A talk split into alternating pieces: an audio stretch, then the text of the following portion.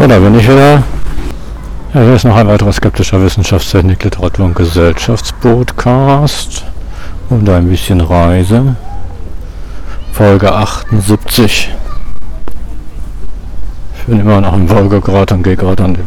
Oh, ich werde gerade von einem Auto überfahren. Nein, werde ich natürlich nicht, aber. Zebrastreifen sind hier in Russland ein bisschen heikel. Die Auto, Autos bremsen so ein bisschen ab, wenn Zebrastreifen kommen, ne? Aber so richtig anhalten tun sie eher selten. Man muss also sehr aufpassen, wenn man die Straße überquert.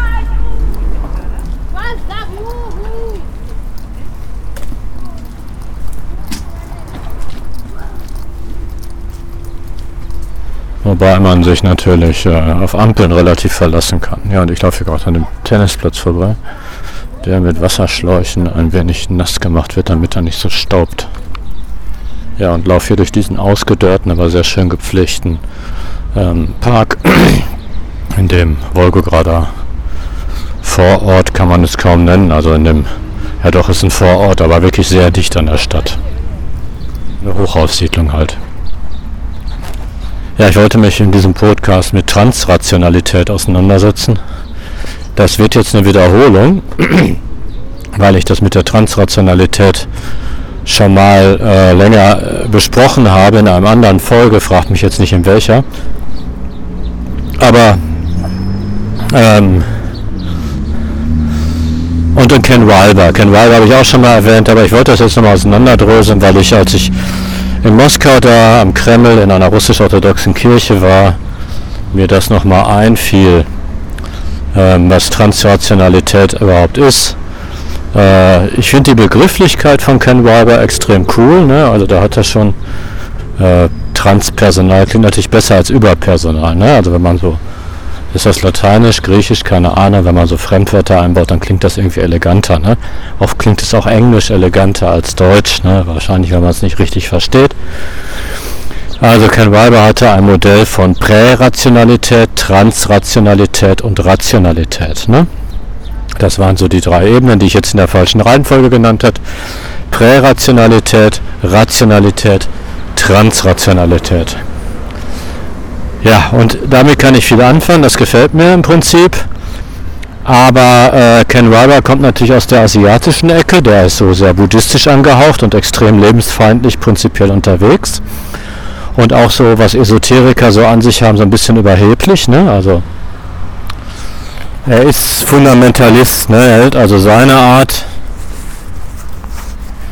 Also er unterscheidet sich eigentlich gar nicht von den christlichen Fundamentalisten weil er natürlich seine Wahrheit für die Wahrheit hält. Ne? Also die Wahrheit gibt es nicht, eigene Wahrheit, naja, da passt der Begriff nicht. Ich habe das jetzt ein bisschen verspielt gesagt. Ne? Also er hält seine Wirklichkeitskonstruktion für die Wahrheit. Ne? Das hat er mit Fundamentalisten aller Couleur gemeinsam, mit Rationalisten und ähm, christlichen Fundamentalisten und hinduistischen, also mit allen Fundamentalisten. Er hat seine Wirklichkeitskonstruktion für die Wahrheit. Und ähm, hat so ein evolutionäres Modell, ne, wo er natürlich an der Spitze steht, ne, ist ja klar. Er würde sich schon, wenn er von einem evolutionären Modell träumt, er würde sich schon, wenn er von einem evolutionären Modell träumt, unten ansiedeln und allen anderen zubilligen, dass sie evolutionär aufgestiegen sind. Das wäre, würde ja nicht zu einem Überlegenheitsgefühl führen, was ja Sinn und Zweck der Übung ist, ne? Nun gut, ähm, das ist das. Ja, Ken Wilber ist so eine Art esoterischer, äh, nicht religionsübergreifender. Er ist, er ist Buddhist, ne? Also oder er steht dem Buddhismus nahe, sagt man ja. Und ähm, die haben so eine ähnliche Struktur wie die protestantischen Fundamentalisten. Ne? Also ein Baptist würde ja nicht sagen, also es gibt so diese Hardcore-Fundamentalisten, ähm, die zum Beispiel wie die Zeugen Jehovas, die sagen, nur die Zeugen Jehovas kommen ins Paris, Paradies, ne? Und die Baptisten schon nicht, also die ganz enge. Und dann gibt es diese protestantisch-fundamentalistische Variante, die ein etwas breiteres Spektrum ins Paradies lassen, ne? Ähm, ja, die Baptisten zum Beispiel würden sagen, Zeugen Jehovas kommen nicht ins Paradies. Das sind Die Mormonen natürlich auch nicht. Aber die haben sicher einige protestantische Kirchen, wo die denken, ja, die sind, na, also die haben da irgendwelche Kriterien, die natürlich total willkürlich sind, nach denen sie die Guten von den Schlechten unterscheiden. Das ist kein breites Spektrum. Ne? Ich glaube nicht, dass ein Baptist glaubt, dass ein Katholik eine Chance hat, ins Paradies zu kommen. Aber ähm, bei den Lutheranern wird zumindest darüber diskutiert, ob das nicht eventuell sein könnte, dass sie eine kleine Chance haben, ins Paradies zu kommen. Ja, also da ist man nicht so hardcore unterwegs. Ja, und das ist bei den Buddhisten natürlich auch so. Es gibt ganz viele buddhistische Schulen. Ist ja endlos zersplittert.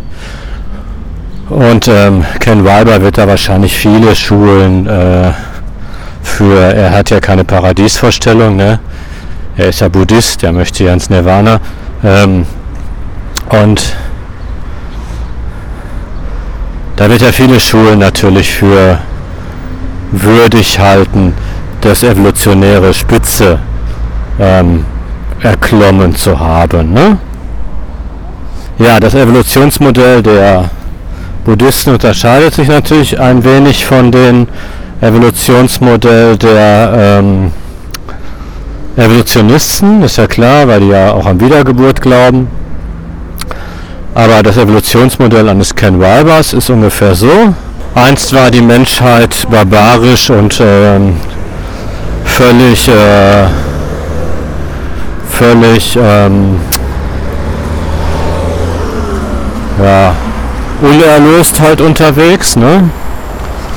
Und hat nur prärational gehandelt, ne? Also prärational, da versteht ja die Gefühlsebene, ne? Alle waren total gefühlsbetont, ne? Und äh, es war eine chaotische, barbarische Periode damit das nicht allzu überheblich rauskommt, denn so, so erinnert es ja so ein bisschen so an diese, diesen Überlegenheitsdünkel des weißen Mannes. Ne? Da muss man aufpassen, die Bürde des weißen Mannes. Ne? Barbaren und so, das hat so, damit man das vermeidet, wird dann immer in einem Nebensatz hinterhergeschoben, dass das nicht wertend gemeint ist. So nach dem Motto, damals war das okay, aber heute ist es halt nicht mehr okay. Ne? Also Natürlich ist das Quatsch, weil das natürlich wertend gemeint ist. Es geht ja um ein Aufstiegsszenario. Ne? Also man wertet das durchaus, aber man leugnet das stumpf, dass man das wertet. Na gut, nachdem also die Welt wüst und leer war und der Mensch total barbarisch unterwegs war, ist er mit der Aufklärung in die rationale Ebene aufgetaucht. Ne? Das war ein Fortschritt, die Vernunftsebene. Ne? Ja, und äh, da hören die Aufklärer ja auf, ne? aber Ken Wilber ist natürlich noch, noch progressiver als die Aufklärer, falls es sowas wie Progression überhaupt gibt. Und äh, behauptet, dann müssen die Menschen jetzt in einer nächsten Stufe auf die transrationale Ebene aufsteigen. Ähm, die, ne, die Erleuchtung ist das praktisch, die buddhistische Erleuchtung. Ähm, und eine Ebene, die nicht Gefühl ist und nicht Verstand ist, sondern halt was anderes. Gut, und ähm, ja, dazu müssen sie die Prä- und die äh, rationale Ebene überwinden. Ne? Nicht komplett, man braucht ja noch den Verstand, um sein Leben zu gestalten, aber doch größtenteils. Ja, und das Gefühl braucht man ja vermutlich auch, obwohl das Gefühl kommt da. Und das ist eine ganz klare Wertung. Prä ist Kacke, rational ist besser Trans ist das Beste. Ne? Und es ist eine klare Evolution. Wir überwinden das eine, zum anderen zu kommen. Das ist ungeheuer lebensfeindlich. Ne? Es lehnt die Gefühle ab, es lehnt sogar den Verstand ab und ähm, es lehnt das Menschsein ab. Das hatte ich ja schon tausendmal gesagt. Der Buddhismus ist total lebensfeindlich, weil er natürlich diese Welt für komplett verdorben hält. Ne? Noch verdorbener als die Protestanten. Man will ja gar nicht glauben, dass es eine Strömung in der Welt gibt, die die Welt für noch verdorbener halten als äh, fundamentalistische Protestanten. Aber diese Strömung gibt es. Das sind die Buddhisten. Die sind noch lebensfeindlicher, nur ein Tacken natürlich, aber schon spürbar lebensfeindlicher. Okay, ähm,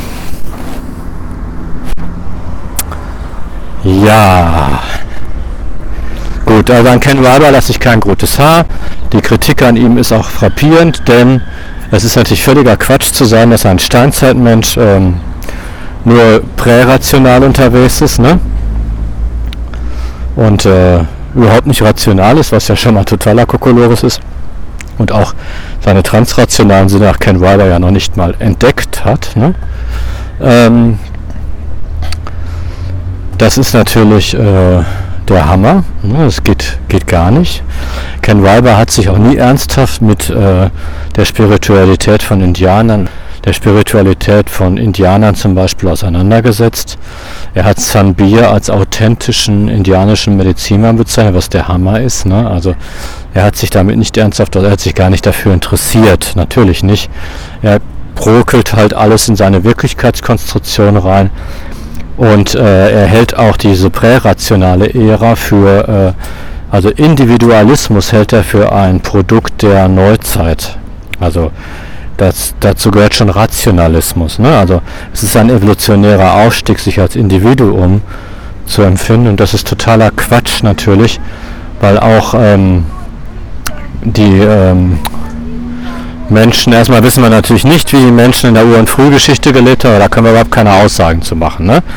Und natürlich sind die Indianer keine, ähm, keine äh, lebenden Fossilien, die haben sich ja auch über 50.000 Jahre weiterentwickelt, nur anders weiterentwickelt, sodass wir auch aufgrund der Indianer nicht wirklich Aussagen über die Ur- und Frühgeschichte treffen können. Da müssen wir echt extrem aufpassen. Aber die Indianer waren sehr individuell. Ne? Also die haben nicht so ein subschiges, äh, wir sind ein Kollektivgefühl gehabt. Die haben sich sehr, sehr als Individuen, die waren sehr individuell unterwegs. Also das ganze Evolutionsmodell von Ken Wilber ist was für die Tonne. Das hält einer, das kann man nicht gut belegen, sagen wir es mal so. Ne? Also ähm, und dass die Welt ein ununterbrochener Fortschritt ist, das ist ja Schwachsinn. Ne? Aber das sind so Evolutionsmodelle, die natürlich uns Menschen sehr schmeicheln, weil wir dann an der Spitze der Nahrungskette stehen. Also, also uns Menschen der Jetztzeit, uns westliche Menschen der Jetztzeit sehr schmeicheln, weil wir dann ja an der Spitze stehen. Ne? Wir sind ja praktisch dabei, in den transrationalen Teil aufzusteigen. Ne? Ähm, ja. Und äh, ich möchte keinerlei Aussagen darüber machen, ob die Welt ein Fortschritt ist, ein Rückschritt ist, stagniert. Das kann ich äh, unmöglich. Dazu ist die Welt zu komplex. Da kann man nicht wirklich, ähm, nicht wirklich, nicht, nicht wirklich viel zu sagen. Ne? Das wissen wir halt einfach nicht. Gut, nachdem ich jetzt 13 Minuten Ken Wilber zerpflückt habe, äh, möchte ich aber seine Begrifflichkeiten übernehmen, weil die gefallen mir. Ich möchte sie allerdings von diesem Evolutionsmodell, äh, ne, das Evolutionsmodell ist was für die Tonne, Ne? Also ich finde das unmöglich. Es gibt ja verschiedene Varianten, ne? aber ich weiß wie gesagt nicht, was wahr ist. Ne? Ähm, es könnte ja auch sein, dass der Menschheit, das ist so ein, so ein Gegenmodell zu Ken Wilber, ein stetiger Abstieg ist. Ne? Das ist so dieses extreme Gegenmodell zu Ken Wilbers Aufstiegsmodell. Das Abstiegsmodell ist in der Ur- und Frühgeschichte war alles gut. Ne? Alle waren super zufrieden, freie Liebe, totale Individuum, Anarchismus halt. Ne? Äh, und dann sind wir in die Barbarei abgerutscht und wir müssen wieder zurück in die Ur- und Frühgeschichte. Wieder gefühlsbetonter werden. Eigentlich nur noch das Gefühl in den Vordergrund stellen. Ne? Das wäre, und da gibt es so ein paar ganz gute Zusammenfassungen. Ähm, also der Freud, ne, den ich ja vehement ablehne, aber der würde, ähm, der hat ja dieses S, Ich und über Ich, ne? Wobei über ich jetzt nicht im transrationalen. Also äh, Freud kannte eigentlich nur äh, Präpersonal, ne? also nicht Personal, prärational ne? Ähm, und rational. Ne? Das würde er, das könnte man so grob mit S und Ich so, ne? S und Ich könnte man das ganz grob, ne? Und Freud hatte ja die Tendenz, äh, alles was so S war, muss ich werden. Ne? Man muss das auf die Verstandesebene holen, analysieren und damit ist es dann sozusagen entmachtet. Ne? Und ähm, so einen transrationalen Teil kannte er nicht. Ne? Er nannte das ein ozeanisches Gefühl. Ne? Das ist so dieses Gefühl von Spiritualität, von äh, Transzendenz. Ne? Das nannte er ein ozeanisches Gefühl, hielt er aber für eine Art Illusion. Ne? Also das ist nicht eine Art Illusion, hielt er für eine Illusion. Ne? Oder etwas sehr Kindliches. Ne? Und ähm, Ken Wilber möchte also sozusagen Prärationalität und Rationalität in den transrationalen Part komplett so übertragen. Ne? Und dann gibt es die extreme Gegenbewegung. Das sind so die Leute, die ähm, das sind so die Leute, die so auf indianische Spiritualität stimmen. Ein Teil der esoterischen Bewegung, also Ken Wilber ist der Teil der esoterischen Bewegung, der total vergeistigen will. Ne? Und ein anderer Teil, ein extremer Gegenpol sozusagen zu Ken Wilber, ist die esoterische Bewegung, die total das Gefühl in den Vordergrund stellt. Ne? Entweder so, ähm, so naturmenschmäßig, also wir müssen zurück zur Natur. Das, der rationale Teil gehört komplett abgelegt. Wir müssen völlig wieder in die Gefühle rein.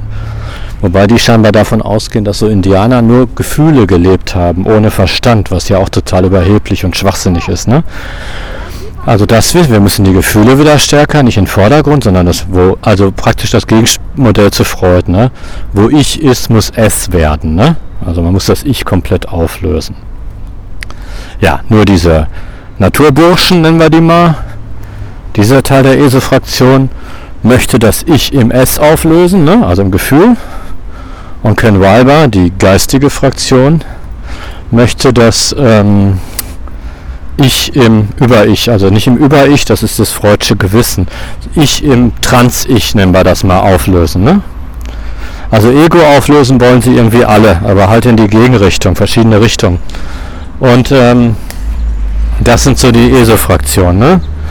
Die Christen haben ja nicht so viel Psychologie am Hut. Ne? Die äh, also die fundamentalistischen Christen jetzt, die sind da einfach unfassbar primitiv, weil die den Menschen gar nicht genau analysieren. Ne? Also das ist, das ist wirklich unfassbar primitiv. Die haben da ein bisschen Psychologie am Start, das schon.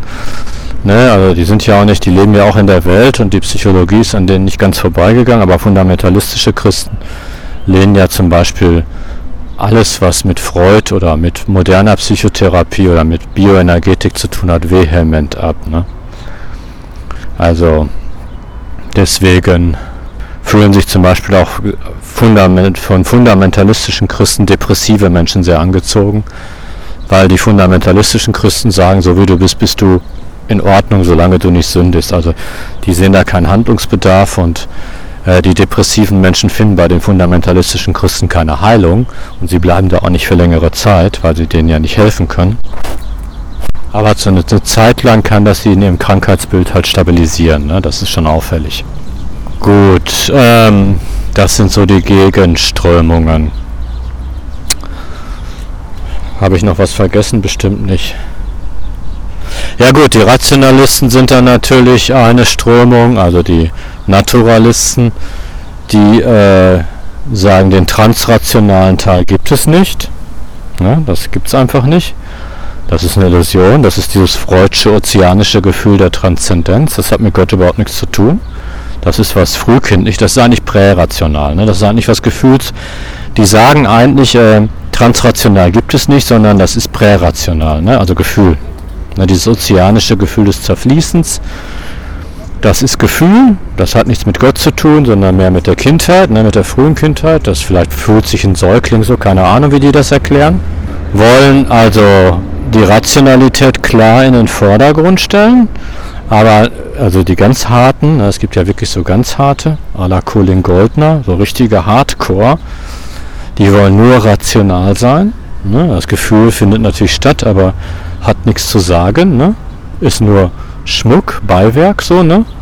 Und ähm, der rationale Teil steht im Vordergrund. Alles wird rational analysiert und was nicht, äh, was nicht rational analysiert werden kann, existiert nicht. Ne?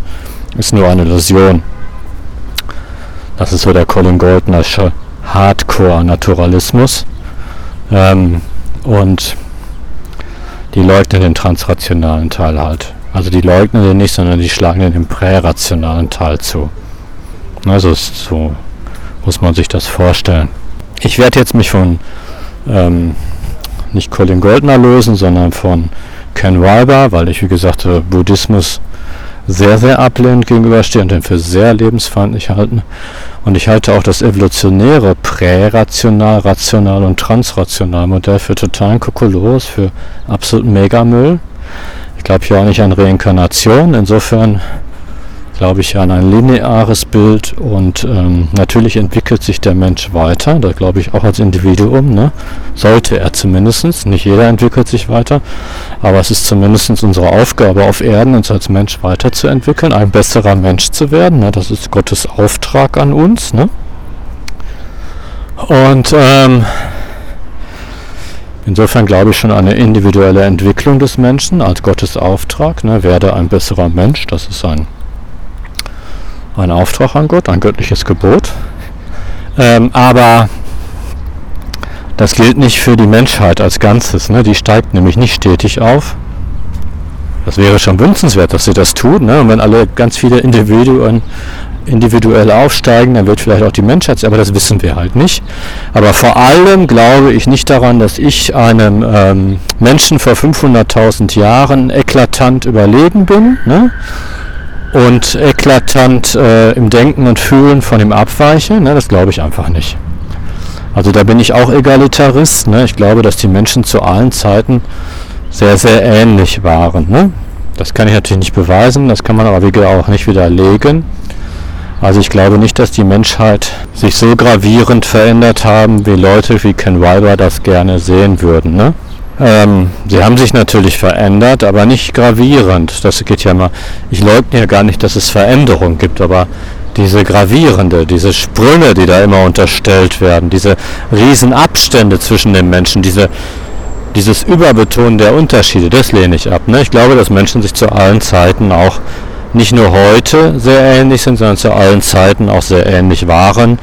Auch ein Mensch vor 400.000 Jahren und jetzt. Ne? Der hat natürlich einige Dinge anders gesehen, aber er hat nicht fundamental anders gedacht und gefühlt. Und er hat auch nicht fundamental anders mit Gott kommuniziert als ich heute. Ne? Das hat er nicht. Ja, und da müssen wir jetzt mal zu dem ein paar Sachen aufschlüsseln. Erstens, was ist Transrationalität? Wie stelle ich mir das vor? Wie Ken Weber sich das vorstellt, weiß ich nicht. Aber wie stelle ich mir Transrationalität vor? Nun, ich stelle mir halt vor, und da kommen wir jetzt mal zu verschiedenen Formen des Christentums. Also ähm, da bin ich sogar mit Bultmann oder wie der heißt, ich glaube Bultmann. Bultmann war ein Theologe, ein evangelischer Theologe, der, das war dieser evangelische Theologe, der gesagt hat, ähm, ein moderner Mensch darf nicht mehr an Wunder glauben, ne, weil wer an Wunder glaubt, der darf auch nicht sich chirurgisch behandeln lassen. Ne? Also ein moderner Mensch, er hatte glaube ich die Glühbirne als Beispiel. Gib mal Bultmann einen Wikipedia-Artikel, da ist dieses Zitat drin. Er hat also gesagt, ähm,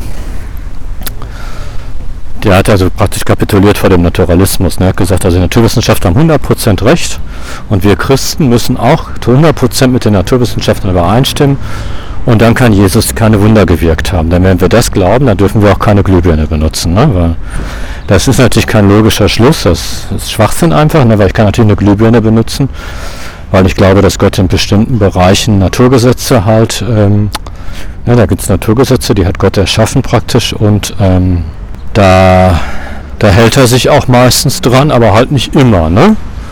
Also wenn Gott die Naturgesetze erschaffen hat, dann kann er da auch mal davon abweichen. Er ist ja allmächtig.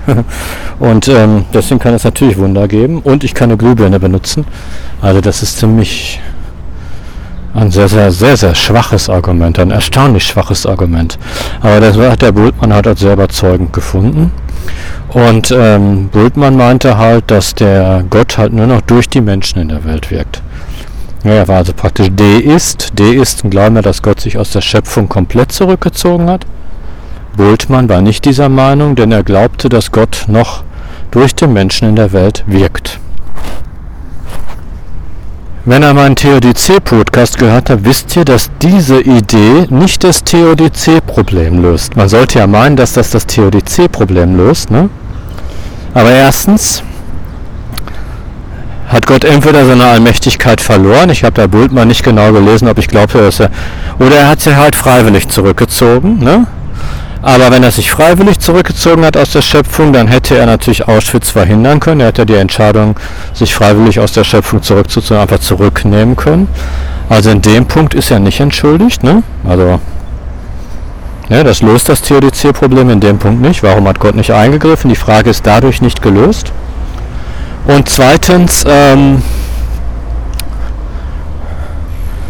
löst es auch nicht das Theodizee-Problem des natürlichen Übels, weil wenn Gott die Welt erschaffen hat, komplett erschaffen hat, dann und loslässt, also sozusagen die Kontrolle aufgegeben hat, dann ist die Welt komplett determiniert. Ohne Gott gibt es keine Freiheit in der Welt. Dann ist die Welt komplett determiniert. Und für das natürliche Übel ist Gott dann immer noch verantwortlich. Ob er das nun direkt macht, das Erdbeben, oder ob das Erdbeben eine, eine Folge von Kausalketten ist, die Gott am Anfang initialisiert hat. Ne? Äh, ist egal. Ne? Wenn ich einen Menschen erschieße, kann ich nicht sagen, ich bin für den letzten Meter, den die Kugel geflogen ist, nicht verantwortlich. Dann ist die von selber geflogen. Ne? Das ist Quatsch. Ne? Also, Bultmann hat auf diese Art nicht das TODC-Problem des Nicht-Eingreifen Gottes und auch nicht das TODC-Problem des natürlichen Übels gelöst. Hat er nicht gemacht. Müsste mal meine TODC-Folge zu sehen. Und er ist natürlich, und deswegen können Naturwissenschaftler, also so Hardcore-Naturwissenschaftler, die sagen, der, der ganz schwache Naturalismus ist der, ein ganz schwacher Naturalismus und ein ganz schwacher Naturalismus, den man naturwissenschaftlich begründen kann, sagt, sagt nur, sagt nur, dass wir einige Dinge auch ohne Gott erklären können. Das ist jetzt nichts Sensationelles, ne? aber das ist Naturalismus, wie er naturwissenschaftlich begründen kann. Wir können einige Dinge ohne Gott erklären. Es gibt einen Schuldschein-Naturalismus, der behauptet, wir können irgendwann mal alles ohne Gott erklären, aber das ist Spötenkiekerei. Ne? Das ist eine Darüber können wir reden, wenn die Naturwissenschaft ohne Gott alles erklären kann. Meiner Meinung nach wird das nie der Fall sein. Die behaupten zwar, wir können unheimlich viel erklären, aber das können sie gar nicht, weil immer wenn die Naturwissenschaften Fragen gelöst hat, tauchen neue Fragen auf. Ne? Das ist ein endloses Spiel. Also das wird nie enden. Und äh, die Naturwissenschaft äh, hat eigentlich, es tauchen immer nur mehr Fragen auf. Ne? Also das ist ein reiner Schuldschein-Naturalismus. Sie behaupten, sie werden irgendwann mal, das ist Quatsch. Die sind also so weit davon entfernt, alles zu erklären, wie ich von der Allmächtigkeit. Also völlig, völlig grotesk, das überhaupt zu glauben, dass das klappen könnte. Aber diese Schuldschein-Naturalisten, ähm, die glauben halt daran. Ne? Und das sind dann diese starken Naturalisten. Starke Naturalisten sind immer Schuldschein-Naturalisten. Die sagen also, wir werden irgendwann mal alles wissen. Pure Behauptung.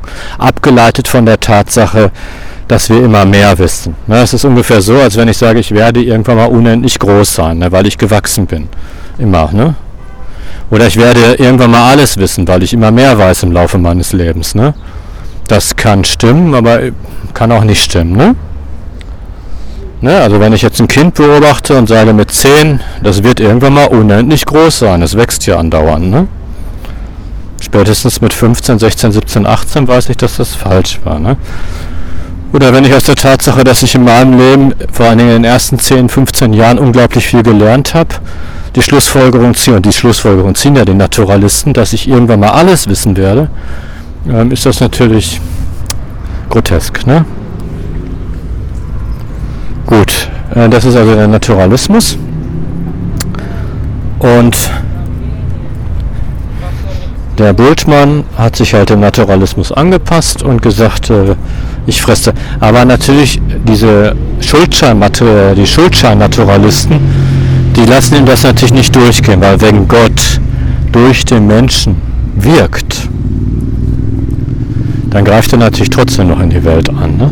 Also da ist der Bultmann einfach nur maximal zurückgewichen bis zur Wand.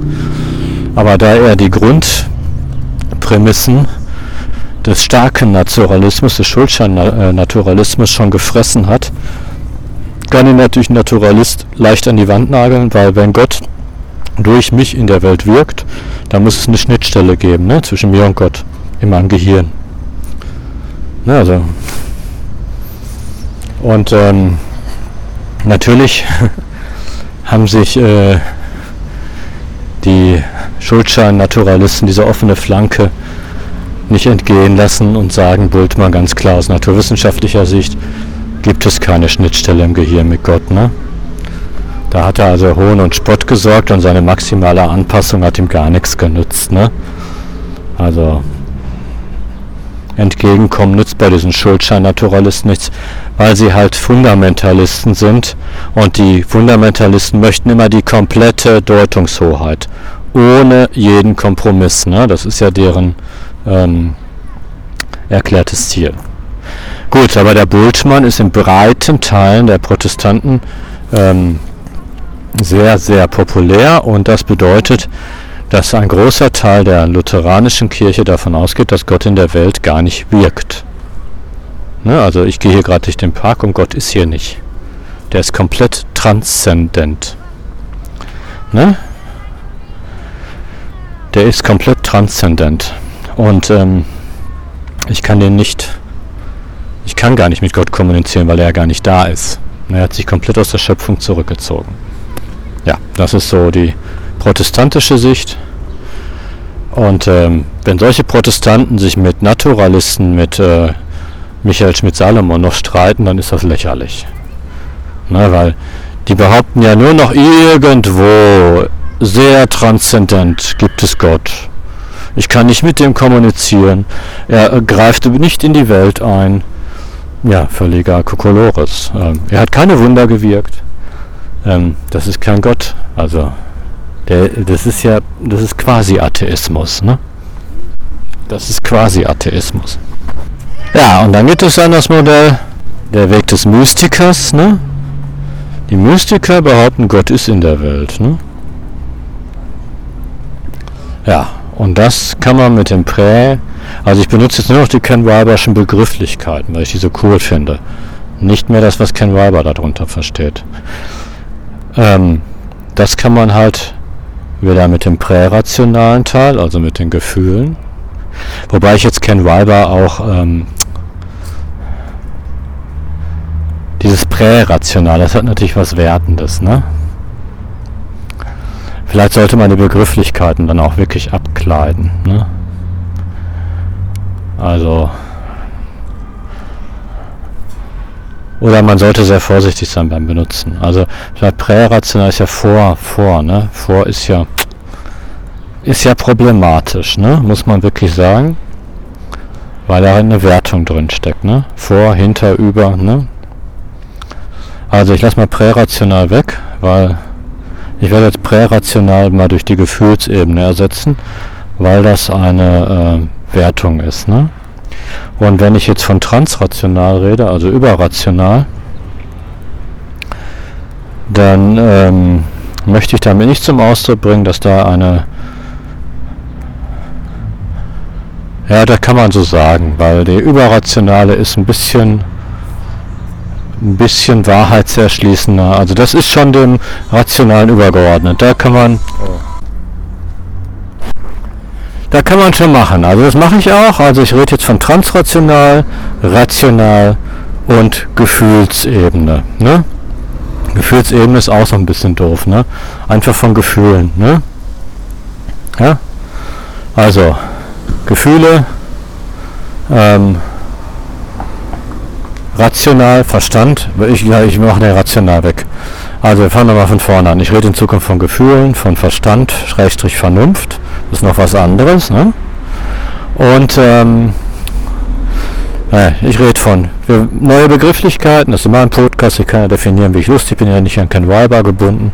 Also Gefühle, Vernunft, Ne, die umfasst ja den Verstand, die Vernunft geht ja über den Verstand raus, das ist Ratio, aber ich nenne es jetzt mal Vernunft, warum nicht die deutschen Begriffen? Und transrational, ne? über Vernunft kann man das auch nennen, also transrational. Ne?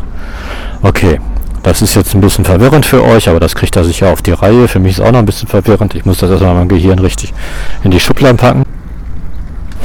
Und dann kriegen wir das schon hin. Also, was Gefühle ist, das ist ja jedem klar. Ne? Gefühle sind ähm, brauche ich jetzt nicht äh, zu beschreiben.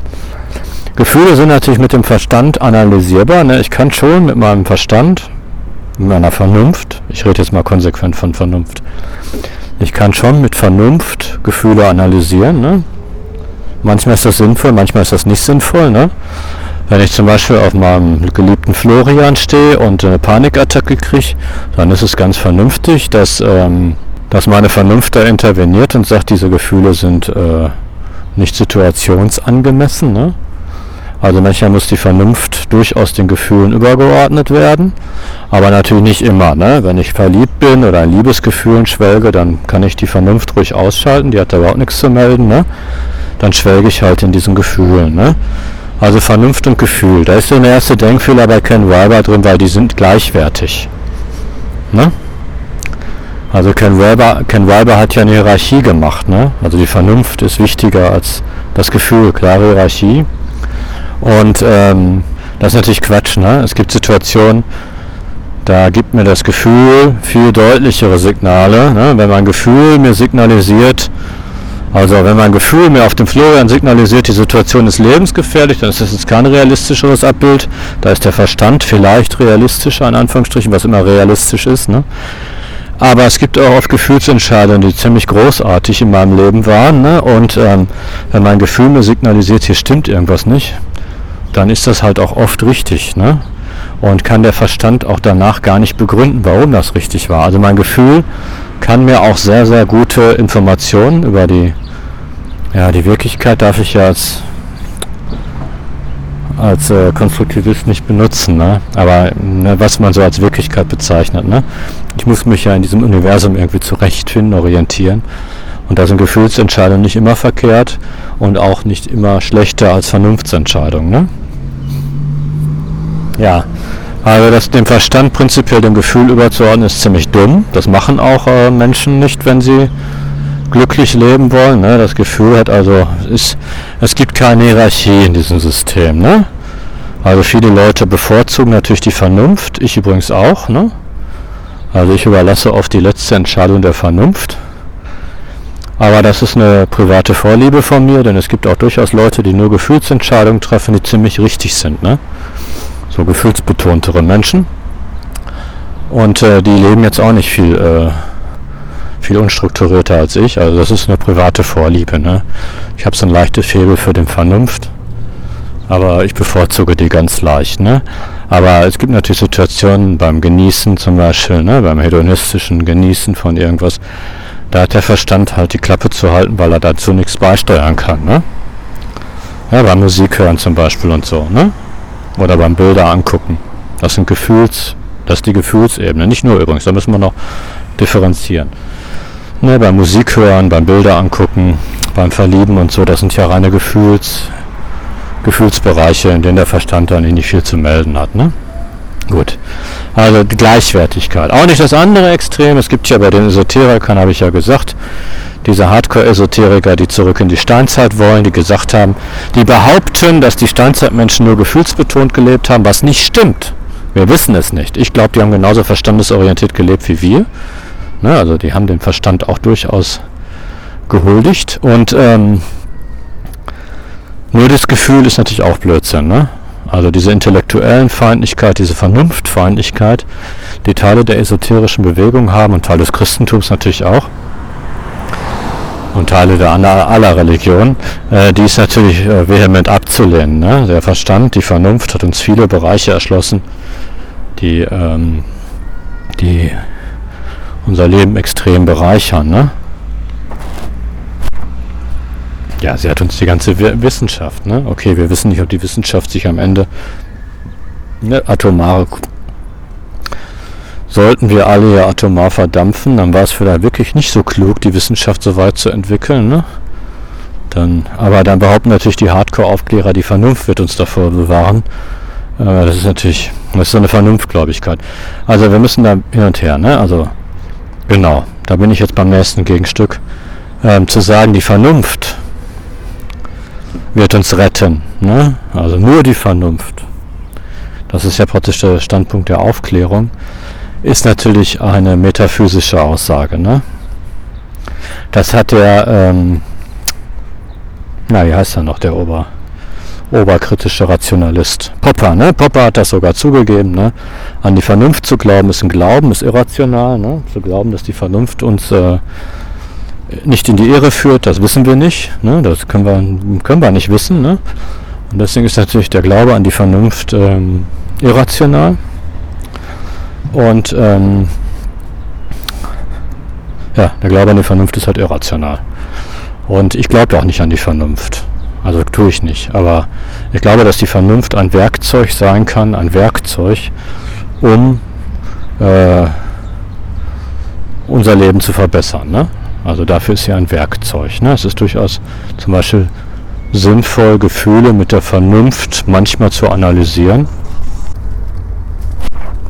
und natürlich auch zu beeinflussen. Ne? Wir sind nämlich her im eigenen Haus. Ne? Die Gefühle sind nicht etwas, was uns passiert, sondern wir fühlen die Gefühle. Wir haben natürlich auch Einfluss auf die Gefühle. Ne? Ähm, also das ist jetzt nichts, das ist ähnlich wie wir den Verstand einsetzen, setzen wir natürlich auch die Gefühle ein. Ne? Und steuern auch die Gefühle. So wie wir den Verstand steuern, steuern wir natürlich auch die Gefühle. Langsam kriegt Wolgegard Ähnlichkeit mit einer Sauna. Gut, ja, dann geht's jetzt, also da sind die Aufklärer halt äh, und das, was ich als transrational bezeichne, ne? das ist für die Hardcore-Naturalisten, die Schulschein-Naturalisten halt ähm, Gefühl. Ne? Da können sie auch recht haben, ne? und da begegnen sie sich übrigens auch mit ähm, mit äh, diesen äh, quasi atheistischen Protestanten, also zum Beispiel diesen Ludwig Treppel, ne? der hat das auch mal geschrieben. Ein Ludwig Treppel geht davon aus, dass ein Mystiker nicht mit Gott kommuniziert, sondern mit seinen eigenen inneren Anteilen. Ne? Und da war noch so ein Protestant auf Silox, so ein, so ein Hardcore, also so ein atheistischer Protestant, der das genau so sah.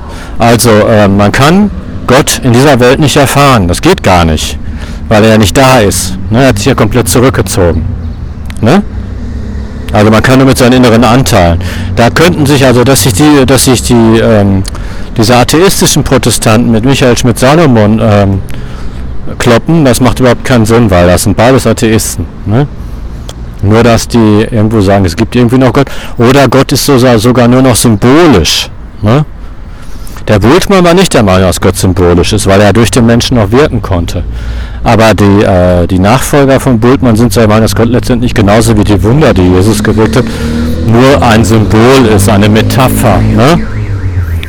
Ja, und dieser Meinung ist wahrscheinlich auch Antje Schrumpf. Für Antje Schrumpf ist Gott nur eine Metapher. Ne? Also das ist schon sehr, das ist Atheismus. Ne? So, und jetzt meine Meinung, ich bin ja kein Atheist, sondern ein Theist. Ähm, der transrationale Teil, der also über die Vernunft hinausgeht, ist also der Teil unserer Persönlichkeit, unserer Seele. Ne? Ich habe ja schon gesagt, Seele und Körper sind ja in dieser Welt eins. Ne? Also man kann da nicht unterscheiden, die sind so eng miteinander verschmolzen, dass man da nicht unterscheiden kann. Also der transrationale Teil ist der Teil unserer Seele, Nein, nicht der Teil unserer Seele, das ist wieder so eine Abspaltung. Ist also der Teil ist unsere Seele, die mit Gott kommuniziert, ne? die Gott wahrnehmen kann. Also in dieser Welt. Ne? Gott ist da. Er ist hier in diesem Moment anwesend. Ne? Er ist in dieser Welt, er ist in allem in dieser Welt. Da bin ich quasi Pantheist. Ne? Er ist überall. Ne, überall. Und ähm, er ist allerdings auch ein Individuum und er ist ein Mensch. Das dürfen wir nie vergessen. Gott, das dürfen wir nie vergessen. Gott ist ein Mensch. Ne? Und er ist, also das dürfen wir nie vergessen. Gott ist ein Mensch. Und er ist natürlich etwas, was weit über einen Menschen hinausgeht. Ne? Also klar. Er ist als Mensch von uns Menschen begreifbar. Wir können ihn verstehen. Und er ist auch unbegreifbar. Das haben die Mystiker immer gesagt. Letztendlich können wir das Geheimnis Gottes nicht erfassen. Er geht aber mit diesem transrationalen Teil, äh, nee, Transrationalität ist die Fähigkeit unserer Seele, Gott wahrzunehmen. Ne?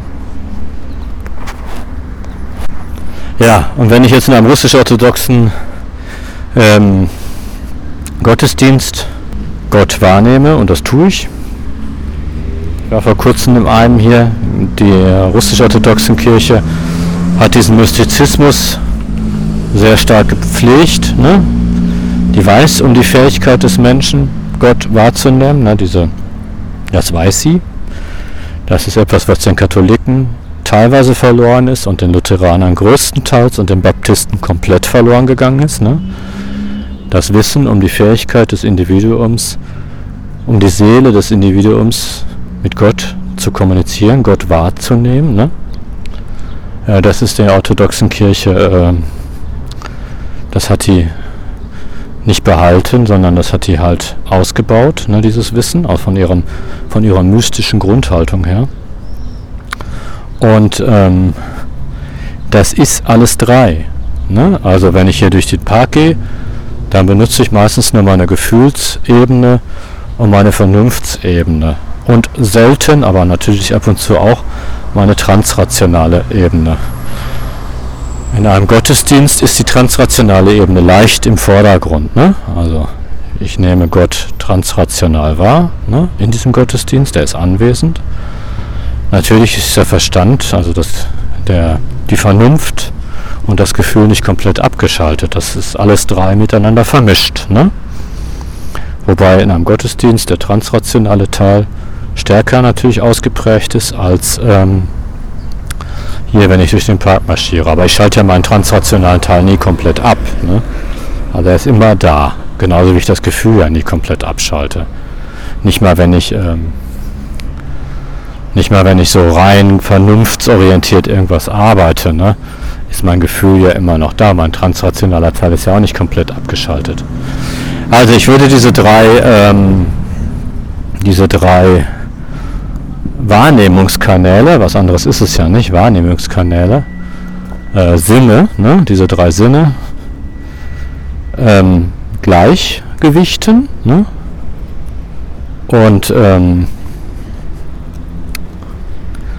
ja, Gleichgewichten einfach. Ich würde da keine Hierarchie reinbringen. Jeder Teil hat seine Berechtigung. Ne? Es wäre sehr, sehr dumm, wenn man Musik hört, das versuchen würde mit dem Verstand zu analysieren, ne? also mit der Vernunft.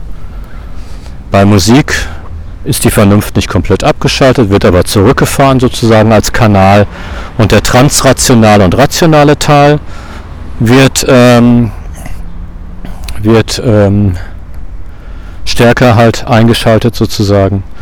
In einem Gottesdienst wird äh, der transrationale Teil halt ein bisschen nach oben gefahren, das Gefühl und der Verstand ein bisschen runtergefahren und so weiter und so fort. Ne? Aber alle drei Sinne sind halt gleichwertig und ähm, ja, alle drei Sinne sind gleichwertig und es ist dumm, einen dieser Sinne abzuschalten ne? und zu sagen, das gibt es nicht. Ne? So, Atheisten haben natürlich auch transrational, die haben ja auch eine Seele und sie benutzen ja auch ihre transrationalen Sinne, ne? aber sie leugnen halt, dass es sich um Transrationalität hat, sondern sie schlagen das halt dem Gefühl zu. Ne? Atheisten kommunizieren letztendlich auch mit Gott, ne? aber sie hören nicht auf ihn sozusagen. Ne? Sie, sie hören ihm nicht zu, ne? sondern ähm, interpretieren Gott als diffuses Gefühl. Ne? Also sie interpretieren es falsch, weil es ist ja kein Gefühl, es ist ja transrational. Ne? Aber sie interpretieren es falsch als diffuses Gefühl. Ne? Und Freud hat da auch äh, mit Gott kommuniziert. Er hat das nur als ozeanisches Gefühl halt definiert. Ne? Also weginterpretiert. Das hat natürlich keine Nachteile. Ich bin ja ein Anhänger der Werkgerechtigkeit. Ne? Ich finde, es gibt keine Verpflichtung, seinen transrationalen Teil irgendwie auszubauen. Ja, die Menschen werden ja nach ihren Taten gerichtet und nicht nach ihrem Glauben und schon gar nicht nach ihrer. Aber es ist natürlich für mich als äh, gläubigen Menschen sehr angenehm, mit Gott zu kommunizieren. Ne? Und ähm, sehr hilfreich. Ne? Also ich bekomme nützliche Informationen über das Leben und über die Welt. Und ähm, spüre die Liebe Gottes, das ist mir persönlich sehr wichtig, ne? und äh, kann also meine Sehnsucht nach Erlösung bei Gott halt finden, ne? weil ich diesen transrationalen Teil meiner Seele, Teil ist irgendwie blöd, ne? weil ich die Trans, ja Teil ist ja, also ihr müsst euch Teil nicht so vorstellen, als wenn die Seele jetzt in drei Gebiete fließt natürlich ineinander über, ne? Das ist jetzt nicht so klar getrennt, dass er Das muss man schon so fließend sehen. Ne? Aber da reden wir mal ruhig von Teil, weil ich diesen transrationalen Teil meiner Persönlichkeit, äh, meiner Seele halte, weil ich mit dem transrationalen Teil meiner Seele Gottes Liebe empfangen kann, ähm, die, ist, äh, die Sehnsucht nach Erlösung stillen kann, ne? weil ich Gott natürlich über alles liebe und wenn ich jemanden liebe, dann möchte ich mit dem kommunizieren, das ist doch klar, ne? das ist eine Liebesbeziehung, die geht ja nicht ohne Kommunikation und dazu brauche ich meine transrationalen Teil meiner Seele. Ähm, und wer darauf komplett verzichten will, äh, das ist ja legitim. Ne? Es ist ja auch legitim, auf seine Gefühle zu verzichten oder auf seinen Verstand. Ne? Das kann ja jeder so halten, wie er will. Es gibt ja Leute, die verzichten komplett auf ihren Gesta Verstand und leben nur gefühlsbetont. Ne? Oder es mag vielleicht arg, sehr, sehr spirituell orientierte Menschen geben, die den Verstand und das Gefühl ablehnen und nur auf der transrationalen Ebene leben wollen. Was ich persönlich mir für mich nicht vorstellen kann. Da gibt es ja kein richtig und falsch, das muss ja jeder so entscheiden, wie er lustig ist. Ne? Äh, peinlich, peinlich wird es nur dann, wenn, wenn, ähm, wenn Schuldschein-Naturalisten behaupten, dass die transrationale, das ozeanische Gefühl nur eine Illusion wäre. Sowas ist peinlich, ne? Weil da muss man es schon so formulieren, ich glaube, dass das ozeanische Gefühl nur eine Illusion ist. Das kann man ja glauben, da spricht ja nichts gegen. Aber wissen tut das ja keiner, ne?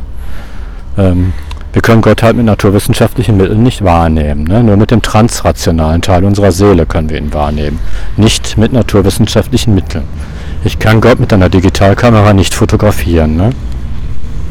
Weil die Digitalkamera auf der naturwissenschaftlichen Ebene arbeitet, also auf der Verstandesebene und nicht auf der transrationalen Ebene. Ne?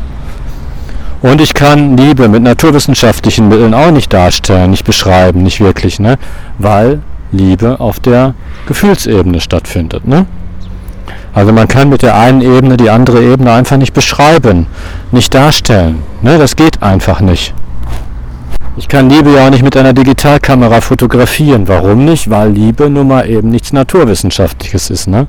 Und genauso wenig wie ich Liebe mit einer Digitalkamera fotografieren kann, kann ich das mit Gott. Ne? Das ist also eine andere Ebene, die Ebene meiner Seele die ich mit naturwissenschaftlichen Mitteln auch nicht finden kann. Ne? Ne, die finden die Biologen ja nicht. Aber nur weil sie etwas nicht finden, bedeutet nicht, dass es nicht da ist. Ne? Das ist ziemlich, ziemlich äh, Schwachsinn. Und ähm, ja gut, das sind ja Schulschein-Naturalisten, aber die schwachen Naturalisten, mit denen bin ich ja d'accord, die sagen halt, ähm, wir können einige Dinge ohne Gott erklären ne? und ja, das bedeutet nichts. Das bedeutet nicht, dass Gott existiert. Das bedeutet nicht, dass Gott nicht existiert. Wir wissen es halt nicht. Deswegen nennt man das Ganze ja auch Glauben. Gut. Ja, ich denke mal, ich habe jetzt dieses umfassende Thema. Äh, ich habe das schon mal. Ken Wilber habe ich schon mal in irgendeinem Podcast erwähnt. Das weiß ich. Ich habe mich auch mit ihm auseinandergesetzt. Ähm, ich hoffe, es ist keine komplette Wiederholung. Da müsste ich mal meine ganzen Podcasts durchgehen. Aber ich glaube eher nicht. Wenn es eine komplette Wiederholung ist, dann habe ich sicher noch einige Punkte beleuchtet, die ich im ersten Durchgang nicht beleuchtet habe. Ein paar Erkenntnisse sind auch durchaus neu. Ja, ich entwickle mich ja weiter. Und ähm, ja, gut, wenn es euch gefallen hat oder nicht gefallen hat, wenn ihr Ken Wilber verteidigen wollt, der hat ja eine richtige Fangemeinde im Internet. Auf freitag.de tummelt sich auch so ein Anhänger von ihm.